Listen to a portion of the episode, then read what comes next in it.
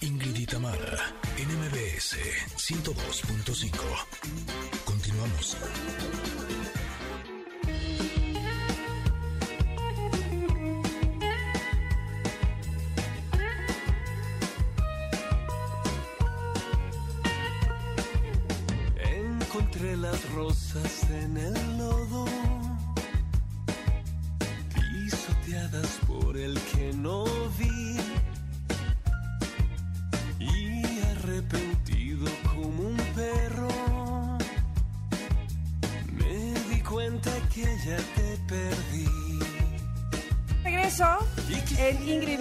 En MBS. Eh, platicábamos hace un momento, de acuerdo con el South China Morning Post, el primer caso confirmado de una persona infectada por COVID-19 en China se dio un día como hoy, el 17 de noviembre, pero del año pasado 2019. A un año del contagio del primer paciente, en el mundo se registran más de 54 millones 826 mil casos en este planeta y más de un millón 323 mil muertes. En México, ¿cómo estamos en México? Pues se ha observado un repunte de contagios. Eh, anoche la Secretaría de Salud reportó un millón nueve mil trescientos noventa y seis casos, 98.861 muertes. Hay estados que ya regresan a semáforo en rojo. En fin, hay muchas cosas todavía que aprender, hay muchas cosas por hacer, a pesar de que, eh, por otro lado, tenemos la noticia de las vacunas. En fin, ¿cómo estamos? ¿Cuál es el panorama el día de hoy? Por fortuna, está con nosotros eh, aquí en el programa la doctora Lorian Jiménez Fibi, doctora en ciencias médicas, especialista en microbiología, pero además líder del proyecto Salvemos Conciencia. Doctora, buenos días, bienvenida. Hola, ¿qué tal? Muy buenos días. Gracias por la invitación. Al contrario, gracias por estar con nosotros y platicarnos. Primero, como eh, decía yo hace un momento, nos puede dar un panorama de cómo nos encontramos el día de hoy aquí en nuestro país. Sí, pues este tristemente nos encontramos en una situación muy grave. Estamos pues ya dentro de la temporada de los virus estacionales, de la influenza y el resto de los virus, ¿no? Invernales, estacionales. Habíamos estado hablando, tanto yo como otros científicos, médicos, sobre esta situación que se iba a poner muy complicada si no se llegaba a controlar bien la pandemia de COVID-19 antes de la entrada del invierno, ¿verdad?, en el hemisferio norte pues todas las los señalamientos, críticas, súplicas, pues cayeron en oídos sordos y enos aquí. México pues no ha controlado la pandemia desde el inicio, hemos tenido un incremento constante en casos, tanto en casos como en defusiones. Tuvimos por ahí un pequeño, este, una pequeña desaceleración, eh, no muy muy marcada, pero una pequeña desaceleración que pareció haberse estabilizado alrededor de septiembre, octubre. Esto no es decir que mejoraron las cosas, porque realmente siempre seguimos teniendo un número muy grande de casos y contagios y de casos y de funciones reportadas todos los días. Pero ahora, pues como era de como es, ya era anunciado, se había anticipado, ya sabíamos que esto iba a ocurrir, pues ahora estamos en un repunte, ¿no? Y la situación se está poniendo pues cada día más grave, nada más basta ver eh, la, como está ahorita la situación en los países europeos, realmente muy trágica, lo mismo que en Estados Unidos, ¿no? Tenemos, como bien dijiste, eh, más de un millón de casos. Estamos por alcanzar los 100 mil muertos de COVID-19 en cifras oficiales. Esto, desde luego, pues estas cifras oficiales están subestimadas, no consideran el exceso de mortalidad, eh, el escaso número de pruebas diagnósticas que hace nuestro país, este de forma necia, ¿no? Yo se podría calificar, o sea, las pruebas es la manera de detectar casos, de diagnosticar COVID-19 y nuestro gobierno sigue insistiendo en no hacerlas. Pues eso nos lleva a que está muy subestimada el problema de la pandemia en nuestro país. Aún con la subestimación, pues estamos en el lugar onceavo en términos de número de casos y en el lugar cuarto en términos de muertes, que es pues increíblemente lamentable. El país que está por debajo de nosotros en términos de muertes es Reino Unido y tienen pues la mitad de las muertes que nosotros, ¿no? Entonces, este, pues sí, es muy grave y lo que es más grave y eso es necesario puntualizarlo, ¿no? Es que exista tanta desinformación que venga desde los niveles altos de gobierno, ¿no? Eh, yo estoy viendo que esta mañana el secretario, no el sub, sino el secretario de salud, el doctor Alcocer, se paró ahí y dijo en la mañanera que teníamos la pandemia controlada y que las cosas iban disminuyendo. Pues eh, eh, realmente es muy preocupante, ¿no? Para la comunidad científica, para la sociedad mexicana en general, que se hable completamente desvinculado de la realidad, ¿no? Que una autoridad esté diciendo algo, haciendo una declaración que está completamente desarticulada, desvinculada de los datos, de las evidencias científicas y de la realidad. En México la pandemia no está controlada y no está en disminución, o sea, vamos en aumento y lo que se prevé es que los meses invernales sean realmente catastróficos para nuestro país, sí. Ahora, todavía estamos a tiempo de hacer algo, porque a pesar de que eh, en marzo fue cuando nos pidieron que nos quedáramos en casa, que empezáramos a usar protecciones, ha habido mucha información sobre qué es lo que tenemos que hacer, pero todavía siento que hay muchos huecos y tenemos muchas dudas sobre eh, de qué manera podemos protegernos. En, en lo personal, eh, yo cada vez lo, lo, siento como más cerca. al principio, pues eran los casos que reportaban en las noticias, pero ahora sí podría decir que tanto en la familia como en mis amigos, hay muchos casos que actualmente tienen COVID y creo que es bien importante que sepamos qué es lo que tenemos que hacer. Eh, de hecho, justo en estos días eh, vi que en los centros comerciales, por ejemplo, no es que vaya seguido, tuve que ir a comprar unas medicinas el otro día y vi que, en todos lados usan esta pistolita que es para medir, la temperatura. ¿Cuáles son las medidas que deberíamos de tener nosotros en casa para cuidarnos, independientemente de que estemos eh, con el tapabocas cuando estamos en un lugar público, pero realmente tendríamos que estar midiéndonos nosotros la temperatura, por ejemplo, todos los días para llevar un control o qué es lo que podemos hacer? Sí, bueno, existe, existen protocolos. Si la gente eh, se mete, por favor, al sitio de Salvemos Conciencia, estamos en internet en salvemosconciencia.org. Ahí verán eh, una, una página que dice eh, recomendaciones contra COVID-19 y proporcionamos instrucciones para la autovigilancia en casa. Sí, eso es muy importante, desde luego. Nada más hay que diferenciarlo. A ver, los controles que se tienen, digamos, de temperatura a la entrada de negocios, de bancos, de tiendas, qué sé yo, pues eso tiene una utilidad realmente muy, muy limitada. Hay que entender que muchos pacientes con COVID son asintomáticos. Quiere decir que no solamente el que trae el que tiene fiebre tiene COVID. Hay personas con COVID que son completamente asintomáticas, no tienen un solo síntoma, ¿sí? No, no tienen fiebre, no tienen tos, no tienen pero están enfermos, es decir, están infectados por el virus, SARS-CoV-2 que produce que, que es el causante de la enfermedad COVID-19. El que está infectado también infecta a otros, aunque no tenga síntomas. Entonces, alguien puede sentirse perfectamente bien, no tener fiebre, pasar muy bien esos controles de temperatura dentro de una tienda y ser un contagiador. Entonces, ojo con eso. De ahí la importancia que toda la gente porte cubrebocas, porque no sabemos hoy por hoy quiénes estamos infectados y quiénes no. Entonces, el cubreboca sirve para que usted no disperse la enfermedad y contagie a otros, sea responsable y póngase su cubrebocas, ¿verdad? Y también sirve por si hay esos irresponsables o incluso los que no son irresponsables, es decir, de cualquier manera hay aerosoles infecciosos en el ambiente que me proteja yo de estarlos respirando. Entonces, la medida más importante es el uso del cubrebocas, eso es indiscutible, ¿no?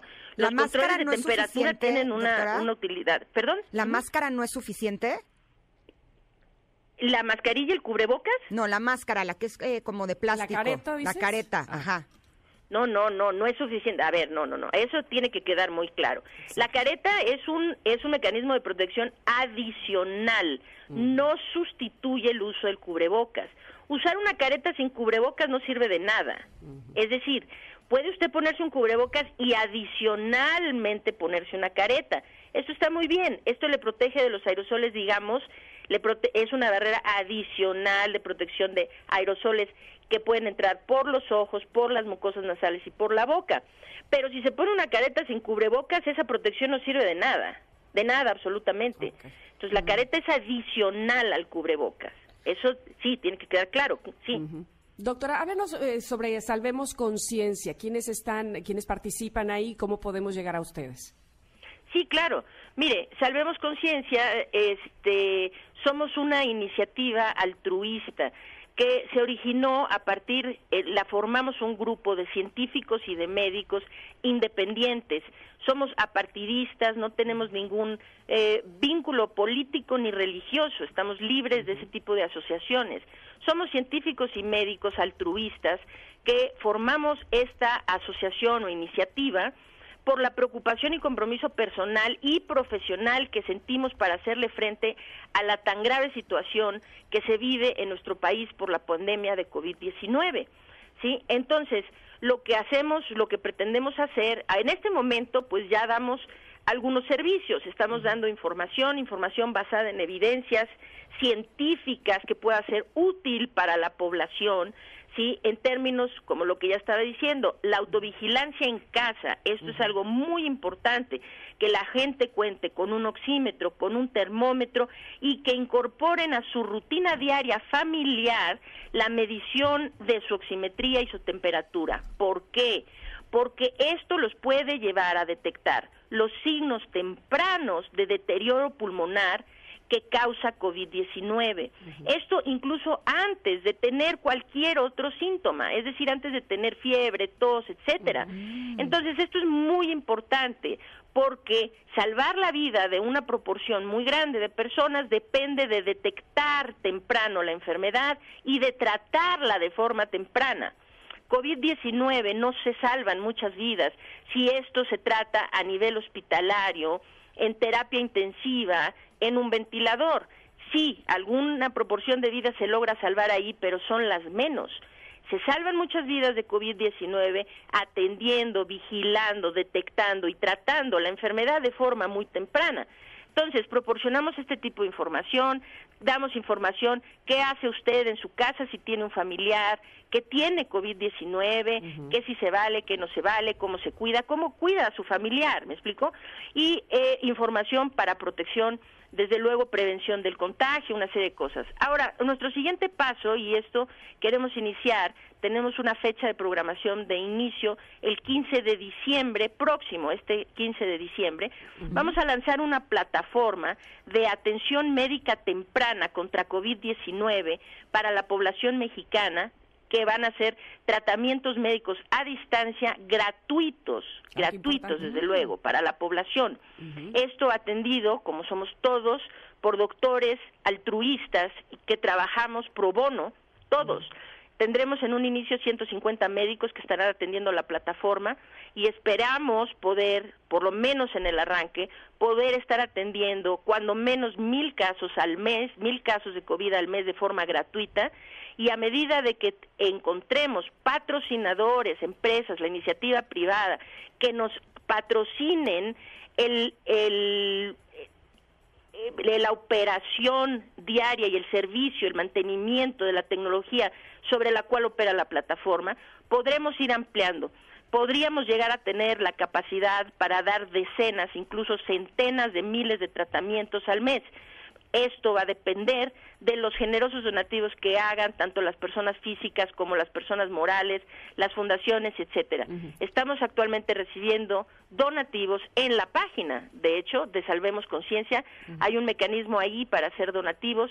Los donativos se reciben a través de la Fundación Mexicana de la Salud, FunSalud, de tal suerte que todos los donativos son deducibles de impuestos. Entonces, esta este plataforma empieza el 15 de diciembre, esta nueva plataforma. Ese es, esa es la programación que tenemos ahorita. ¿Y se llama eh, Salvemos Conciencia también? El 15 de diciembre. ¿La, ¿La app se llama Salvemos Conciencia? No es una app ahorita, habrá una app en su momento. Ahorita es un sitio de internet. La iniciativa se llama Salvemos Conciencia y el sitio de internet es salvemosconciencia.org. Doctora, hemos recibido cualquier cantidad de información y llega un momento en donde ya hasta nos hacemos bolas y ya no sabemos qué es real y qué no. Una de ellas es que se ha dicho que hay cuatro tipos, algunos dicen que si ya te dio una vez ya no te vuelve a dar, otros dicen que si te vuelve a dar te va a dar más fuerte. ¿Cuál es la, la información real? Ok, la información real es esto. La inmunidad de tipo humoral, es decir, la inmunidad que una persona adquiere por vía de anticuerpos, de la producción de anticuerpos, cuando se infecta por COVID-19, esta inmunidad no es duradera, es decir, que dura solamente unos cuantos meses. Hay personas que pierden la inmunidad después de dos o tres meses y personas que les dura más, les puede durar seis, ocho meses y después cae la inmunidad. Una vez que la persona queda sin los anticuerpos protectores contra SARS-CoV-2, el virus que causa COVID-19, eh, las personas volvemos a quedar expuestas a podernos reinfectar. La reinfección es una realidad, está bien documentada, no uno o dos casos, son miles de casos ya documentados alrededor del mundo en los cinco continentes. Quiere decir que la reinfección es una realidad. Ahora, ¿se reinfecta uno por quién? Por el mismo virus. Hay que entender esto, la gente habla de mutaciones del virus como muy al aire sin saber exactamente de lo que están hablando. Los, todos los virus mutan y mutan a ritmos muy acelerados. Eh, eh, SARS-CoV-2 no es la excepción. De hecho, a la fecha hay registradas ya, descritas, más de 8.000, perdónenme, 4.816 mutaciones de SARS-CoV-2. Sí, ha mutado muchas veces, como era de esperarse, pero ninguna de estas mutaciones necesariamente le ha conferido ningún tipo de característica que lo haga más virulento ni más infeccioso. Había una que sugería que, era, que lo volvía más infeccioso, pero esto probó no ser cierto. Entonces, a ver, esto no es debido a ninguna mutación. ¿ok? Es debido a que la persona pierde la inmunidad contra la enfermedad. La inmunidad, eh, esto no es algo raro, esto pasa con muchas enfermedades. Hay enfermedades que una vez que las padecemos nos confieren inmunidad durante toda la vida o casi toda la vida, o algunas que nos confieren inmunidad durante algunos años, o durante algunos meses, o durante algunos días, ¿no? Bueno, eh, COVID-19 nos confiere inmunidad más o menos entre tres y ocho meses y después la perdemos. Entonces, una vez perdiéndola, quedamos otra vez susceptibles a reinfectarnos. Ahora, mucho se ha hablado, hay quienes dicen, no se preocupe, en la reinfección le va a dar muy leve. Hay quienes dicen, preocúpese demasiado porque en la reinfección se va usted a morir. Ni una ni otra es cierta. Es decir, las reinfecciones son tan aleatorias como la primera infección. Hasta ahorita, por lo menos, hasta donde la ciencia nos dice hoy, no hay un estándar. Hay personas que en la reinfección han tenido infecciones muy leves. Es decir, vamos a, decir, vamos a dar un ejemplo. En la primera infección le fue bastante mal a la persona y tuvo un caso relativamente severo de COVID. Se reinfectó y en la reinfección le fue muy bien, o sea, quedó asintomático prácticamente, una gripita, no pasó a más. Pero hay personas que les fue muy bien en la primera y en la segunda, pues acabaron en terapia intensiva. Ahora, hay personas que les fue mal en la primera y mal en la segunda y quienes les fue bien en ambas. Eso quiere decir que no tenemos ahorita concretamente un patrón para definir para poderle decir a alguien, preocúpese mucho o no se preocupe nada en la, por las reinfecciones. Lo que sabemos con seguridad es que COVID-19 es una infección potencialmente letal. Entonces, ya sea en primera infección o en segunda, tercera o la que sea reinfección, la gente debe protegerse del contagio. Totalmente. Sin duda. Protegerse del contagio es la clave. Hace unos días, y para no terminar esta plática sin hablar de ese punto, hace unos días eh, eh, supimos o, tuvimos como una luz en el camino, queremos pensar, con respecto a la vacuna de Pfizer, ahora también la de Moderna. ¿Qué opina usted sobre las vacunas? Sí, claro. Bueno, son noticias muy alentadoras, sin duda. Es muy alentador saber que Pfizer tiene una vacuna que está pintando en su fase 3 para tener 90% de efectividad y que Moderna tiene una que está pintando en su fase 3 para tener un 94.5% de efectividad. Esas son, son, son noticias alentadoras, sin duda. Pero no debemos no perder la perspectiva y contextualizar todo esto. Es una cosa tener eso como una mira hacia el futuro de que sí, eventualmente habrá una manera de que la vida pueda verse ya sin esta preocupación del COVID-19, ¿verdad? Sí, pero hay que contextualizarlo y decirlo con claridad. Ninguna de estas vacunas vendrá a tiempo para salvar al siguiente millón, millón y medio, dos millones de personas que se van a morir alrededor del mundo. En México, la vacuna de Pfizer requiere una red fría de ultracongelación eh, quiere decir que difícilmente esa vacuna alguna vez llegará a México. Aquí no tenemos, no contamos con esa infraestructura. Quiere decir que, bueno, Pfizer puede tener una excelente vacuna a la cual la población mexicana nunca tendrá acceso. Entonces, a ver, Moderna, Moderna sí, Moderna es una vacuna que viaja a menos 20 grados, es una red fría más o menos estándar, no es ultracongelación, se almacena todavía durante un mes en refrigeración a 4 grados centígrados, o sea, es más amigable en, términos de la logística para distribuirla y almacenarla. Pero ninguna de estas vacunas, es que hay que entender esto, una vacuna no salva vidas, las vacunas no salvan vidas, lo que salva vidas es la vacunación. Y hay un trecho gigantesco entre tener una vacuna y tener a una población vacunada. Entonces, tener una vacuna es una gran noticia, ya tenemos una vacuna, sí. Ahora hay que producirla, eh, este, tiene que pasar por toda la parte legislativa y de normatividad de aprobación para cada país diferente en donde se vaya a distribuir. Eso lleva un tiempo, la producción lleva un tiempo, la distribución, eh, las redes, la estrategia para que esto llegue a nosotros los ciudadanos de a pie, me explico, cómo lo hacen llegar a nosotros y puesto en nuestro brazo en una jeringa, ¿no? Entonces, eso puede llevar meses hasta años lograr esa esa estrategia. Entonces, hay que tener cuidado porque de repente hablar de la vacuna se vuelve motivo de que la gente pierda el interés en cuidar lo que está ocurriendo hoy, pensando, no hay problema, eh, la cura mágica, la receta mágica viene en camino y vamos a estar todos protegidos. Pero es importante que se sepa, de aquí al mes de marzo, si nada cambia en nuestro país, ahorita estamos hablando de cerca de 100 mil defunciones, 100 mil familias enlutadas en nuestro país. De aquí a marzo, ese número podría irse a 200, 250 o más familias adicionales. Es decir, van a ser meses muy difíciles. Y entonces, estar hablando de una vacuna que aquí en México podría no llegar hasta el tercer o cuarto trimestre del año siguiente, si esto va a ser una excusa para que la gente se descuide y empiece a no protegerse del contagio, a no autovigilarse en casa, a no tomar las medidas correctas, entonces dejemos de hablar de la vacuna porque está resultando contraproducente a salvar vidas el día de hoy. Entonces, es cierto, hay en noticias muy alentadoras, esto nos debe dar gusto a todos, pero debemos saber que la vacuna no llegará pronto. La vacuna para nosotros los mexicanos será hasta finales del año que entra si nos va bien. Doctora, nos están llegando muchísimas preguntas, pero también entendemos que usted tiene ciertos tiempos. ¿Será posible que nos podamos ir un corte y regresar con usted para seguir preguntándole algunas cosas? Ah, desde luego, con muchísimo gusto. Le agradecemos muchísimo. Entonces vamos a ir un corte eh, rápidamente y regresamos con Ingrid y Tamara y más preguntas eh, para la doctora sobre el COVID. Es momento de una pausa. Ingrid y Tamara, MBS 102.5. Ingrid y Tamara, en MBS 102.5. Continuamos.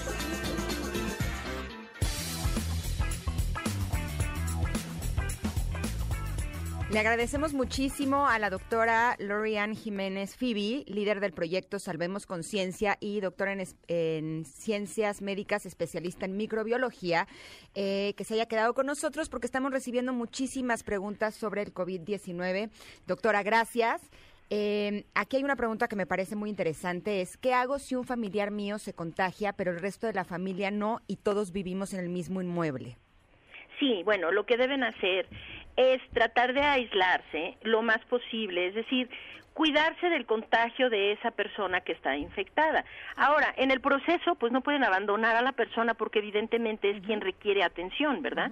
Entonces, la forma dentro de un hogar en donde no hay el espacio suficiente para que estén eh, así físicamente en espacios muy separados, es dentro del hogar requieren utilizar cubrebocas todos, todo el tiempo que estén en la cercanía con la persona infectada. Muy importante que el resto de la familia se resguarde del infectado, por lo menos durante 14 días, para evitar que se propague el contagio dentro de la familia.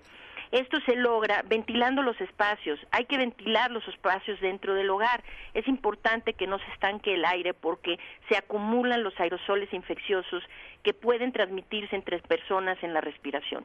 Entonces, eh, esto es una de lo más importante, tratar de protegerse todos del contagio, manteniendo distancia de la persona infectada, utilizando cubrebocas dentro del hogar, ventilando el espacio y desde luego todos requieren entrar en un protocolo de autovigilancia diaria. Mm. En cada hogar mexicano necesitan tener un oxímetro y un termómetro y llevar en el sitio de Salvemos Conciencia, en la página eh, Recomendaciones contra COVID-19, proporcionamos esta información y de hecho tenemos disponible para el público todo de forma gratuita, desde luego. Esto es lo que es un servicio que damos a la comunidad.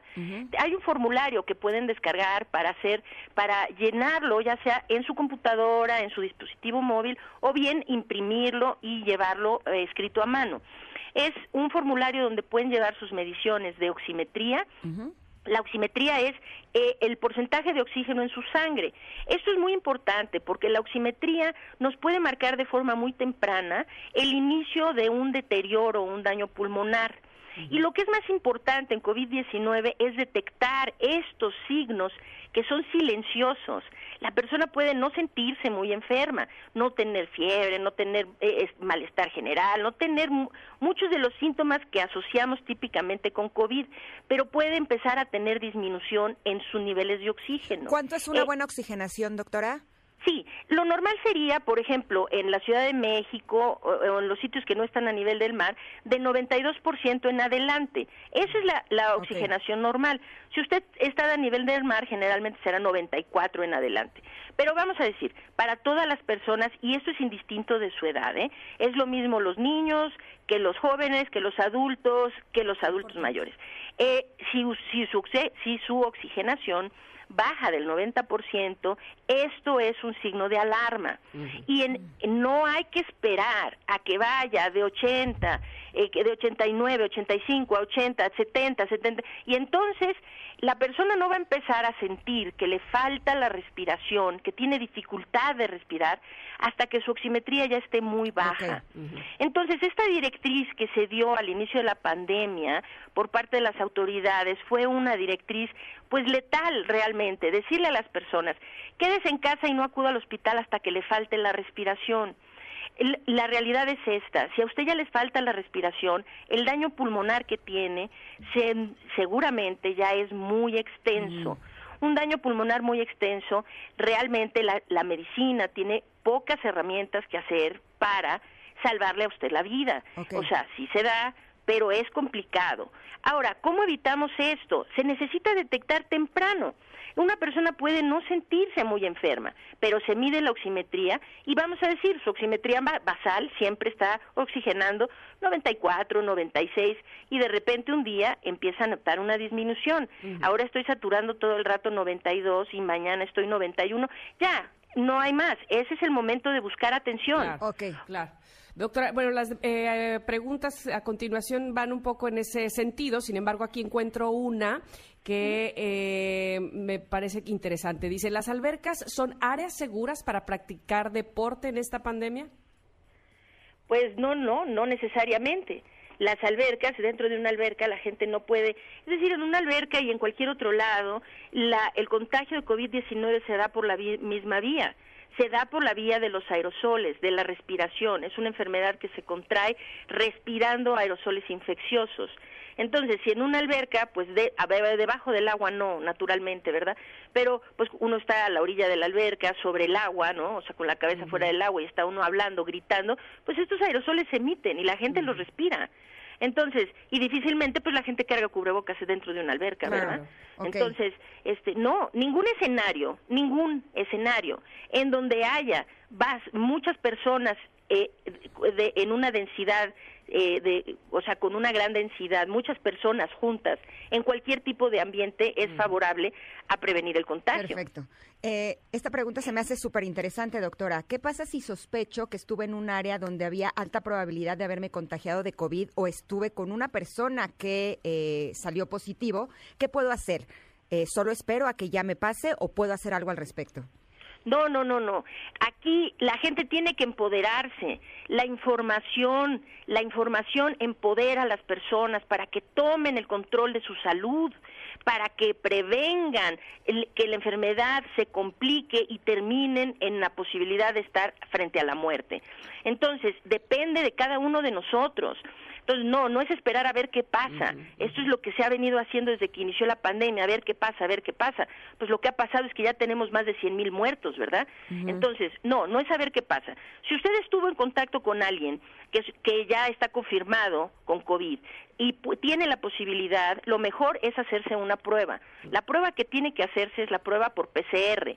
Eh, no gaste en las pruebas serológicas rápidas, estas son demasiado imprecisas, dan muchos falsos positivos, muchos falsos negativos y su resultado realmente es muy cuestionable. ¿Cuál es esa, la de la nariz? La que, la, de la nariz es la de la nariz.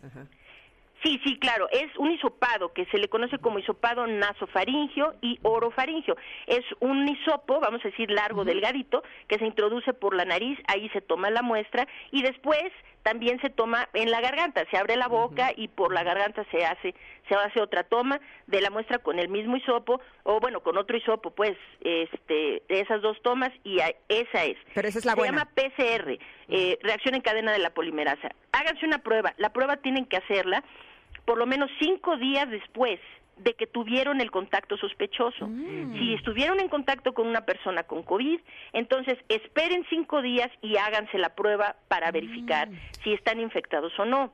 Ahora, si tienen sospecha de estar infectados, lo que procede de forma inmediata es aislarse. Aislarse para evitar seguir propagando el virus no van a saber si están infectados hasta cinco o siete días más tarde después del contagio, del contacto, perdón. Entonces, en esos cinco o siete días ustedes pueden estar propagando el virus y si ustedes viven con sus abuelitos o con sus padres y son adultos mayores, ustedes pueden estar poniendo a sus seres más queridos en riesgo. O sea, puedes estar infectado sin que salga en la prueba. No importa si nunca has escuchado un podcast o si eres un podcaster profesional. Únete a la comunidad Himalaya. Radio en vivo. Radio en vivo. Contenidos originales y experiencias diseñadas solo para ti. Solo para ti. Himalaya. Descarga gratis la app. Si se hace la prueba demasiado pronto, la prueba podría dar un falso negativo. Es decir, la persona ya está infectada, pero la carga viral es tan baja, el virus apenas está invadiendo células y reproduciéndose. Quiere decir que su carga viral puede ser tan, tan baja que no sea detectable en la prueba. Pero sí puede Por eso se recomienda cinco días, pero puede infectar a otros, sí, mm. claro. En este proceso en este proceso de hacerse la prueba, aislarse, después de eh, tener un resultado positivo, ¿cuántos días de aislamiento y después qué sigue para la persona infectada? Sí, a ver, desde que usted tiene, no se esperen a tener sospecha ni a tener confirmación para hacer su autovigilancia diaria. Incorporen la autovigilancia a su rutina familiar de todos los días. Esto les va a dar el poder de saber les va a dar la herramienta de saber todo marcha bien, no hay necesidad de estar paranoicos, de preocuparse, y también les va a dar el poder de saber, a ver, algo no marcha mal y actuar a tiempo para salvarse. Entonces, eso es uno, incorporen la autovigilancia, pero no cuando tengan sospecha, háganlo hoy, háganlo ya, corran, vayan por un oxímetro, un termómetro, inicien, métanse a la página de Salvemos Conciencia, descarguen el formulario, inicien eso. Si tienen algún problema, lleven su registro de automonitoreo con el médico, porque eso le va a servir al médico para saber cuándo empezaron a tener problemas. Entonces, y qué tratamiento será mejor darles. Entonces, ahora, una vez que tienen sospecha, hay que aislarse, deben aislarse a partir del el contacto de sospecha 14 días por lo menos, ¿ok? Deben aislarse durante 14 días. Evitar, lo que procede, lo más importante, número uno, es eviten contagiar a otros. Esta es la manera que podemos contribuir a cortar las cadenas de transmisión. Si yo ya estuve, si yo ya eh, tengo síntomas o tengo confirmación por prueba de que estoy infectada, contacten a toda la gente con la que tuvieron, valga la redundancia, contacto. Sí, háganle saber. ¿Saben qué? Salí positivo, por favor, cuídense ustedes. Ustedes pueden ayudar a cortar las cadenas de transmisión. Infórmenle a la gente con la que con la que estuvieron en contacto que están infectados, ¿sí? Para que ellos puedan hacer lo mismo y cuidarse. Es decir, ustedes se cuidan y cuidan a los demás. Se trata de, es, en esto estamos todos y debemos trabajar como equipo para protegernos, evitar el contagio. Entonces, lo primero es eviten contagiar a otros, informen a los demás si es que están contagiados para que ellos hagan lo mismo. Uno, manténganse en aislamiento 14 días, lleven la autovigilancia en casa, eso es lo más importante. Entonces, pues hagan eso. Ahora, después de los 14, si no tuvieron síntomas durante los 14 días, pues ya les fue muy bien. Si no, si sus autovigilancias no les marcan eh, ningún problema, ningún signo de alarma, quiere decir que padecieron COVID y fueron de los del 40% muy afortunado que padece COVID de forma verdaderamente asintomática, sin problemas, ya, ya está, ¿ok? Ya quedaron muy bien. Si empiezan a presentar síntomas o tienen algún signo de alarma, necesitan buscar atención lo más pronto posible. Esto podría evitarles la hospitalización y desde luego la muerte. Toda esta información tan valiosa que nos está dando la doctora la encontramos en Salvemos Conciencia. Esta es la página, esta es la plataforma, ¿verdad? Es correcto, sí. Cada día estamos proporcionando más. Nos encuentran también en redes sociales. Estamos en las principales, ¿no? En Twitter, en Facebook, en Instagram, en YouTube, etcétera. Este, y en la página cada día estamos publicando más información. Si hay información en particular que creemos que es importante sobre alguno de estos temas, la empezamos a ampliar y demás. Lo importante es proporcionarle a la, a la población información que le sirva de primera mano para cuidarse, para cuidar a sus familias. De verdad le agradecemos enormemente, doctora, que nos haya dado su tiempo, su conocimiento.